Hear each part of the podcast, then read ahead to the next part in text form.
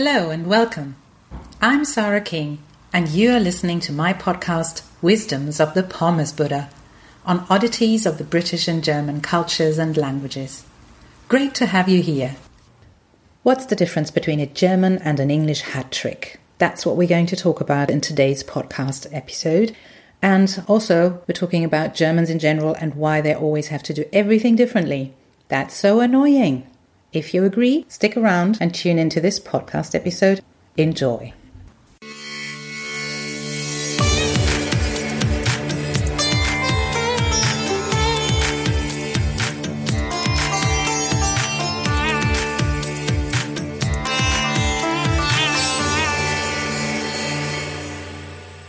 We recently talked about the word hat trick in this podcast. Now it turns out that a German hat trick is different from an English hat trick.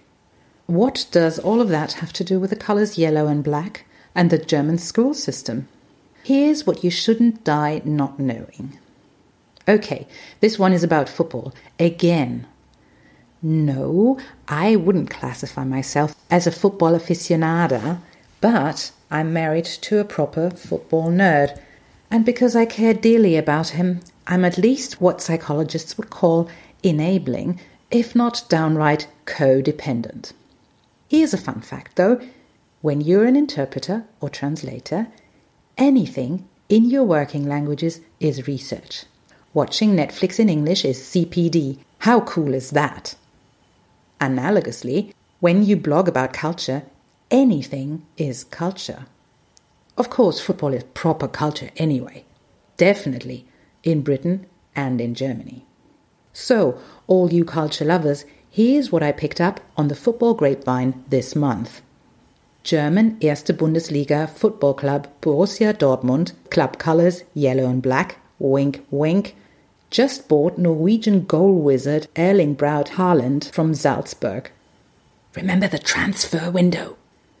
In his debut match, Haaland scored a whopping three goals in 23 minutes, which was referred to on the BBC Sports website as a stunning 23 minute debut hat trick.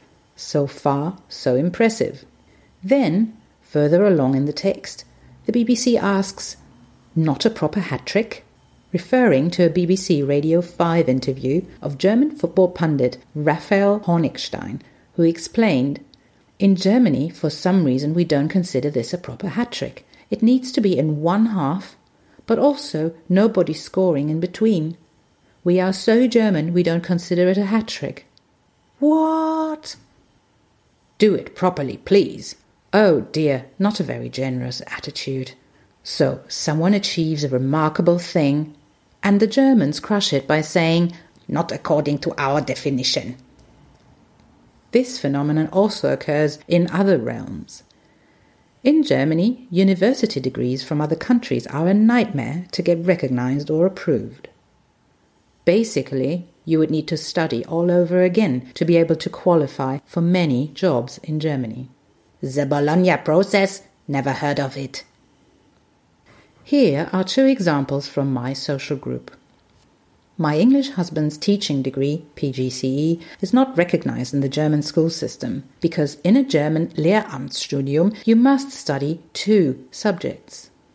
If he wanted to be paid like a German teacher in the state system, he would first have to study another subject at a German university, plus some pedagogy classes, as the British ones don't count. Mind you, because of an abysmal lack of staff, schools in North Rhine Westphalia every so often open up the opportunity for people to teach as a non trained teacher, Quereinsteiger. They would rather have children be taught by someone with no clue about teaching than by a qualified teacher from another country. The second example is just as ludicrous. You need to know that the quality of English taught at German schools can be poor through no fault of the staff's own, but due to a lack of exposure to the relevant culture. When you study to be a teacher in Germany, you study language and literature purely in theory. A stay abroad is not only not scheduled in the curriculum, but it is made unbelievably difficult, if not borderline impossible, by academic regulations. One of our friends had the personal tenacity to study in England for one semester and had to organize everything himself, including battling the exam board about recognizing his credits. He almost gave up several times. The fact that he didn't not only helped him and his language skills to develop, but paved the way for a marriage.